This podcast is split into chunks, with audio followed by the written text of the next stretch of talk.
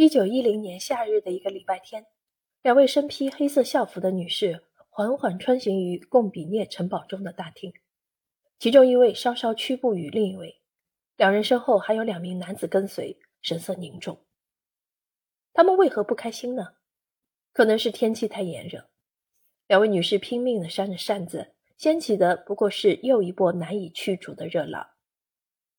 其中一名身材高挑的女士脸上遮着面纱。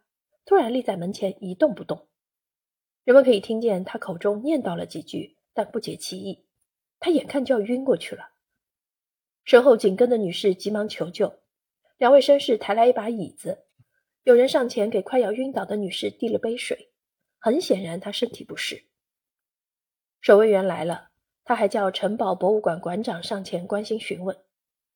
这位女士揭开了面纱喝水，她的脸非常苍白。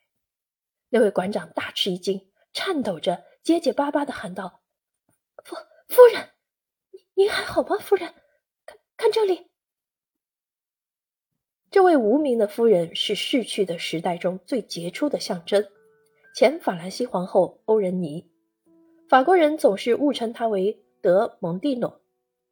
在大革命之后，人们总是区分不清姓氏和头衔，这其实是她母亲的贵族头衔。欧仁妮并非因为暑热而晕倒，她刚刚经过了自己的独子，同时也是帝国皇子童年时代的房间，这才情绪激动。他的儿子去世已经快三十年了。拿破仑三世的遗孀逐渐恢复，重新站了起来，在他的护卫陪伴下走出了博物馆。他的出现引起了一阵骚动，大家都在嘀咕：“是帝国皇后。”贡比涅象征着他在第二帝国时期的无上光荣。一八六七年以后，他再也没有踏足此地。在此之前，灾难还未降临，法国仍然在欧洲大陆闪耀。这位法国人民的最后一位皇后将熬过她生命的最后十年。她在一九二零年去世，享年九十四岁。长久以来，在鼓吹共和制的大革命后代的眼中，她是导致19世纪70年代大灾难的罪魁祸首，她的轻浮浅薄堪比玛丽·安托瓦内特。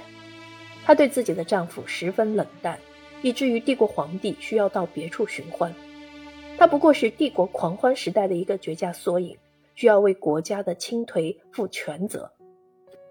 她是温特哈尔特肖像画的完美素材，漂亮但没头脑，而且在很多方面都行为失当。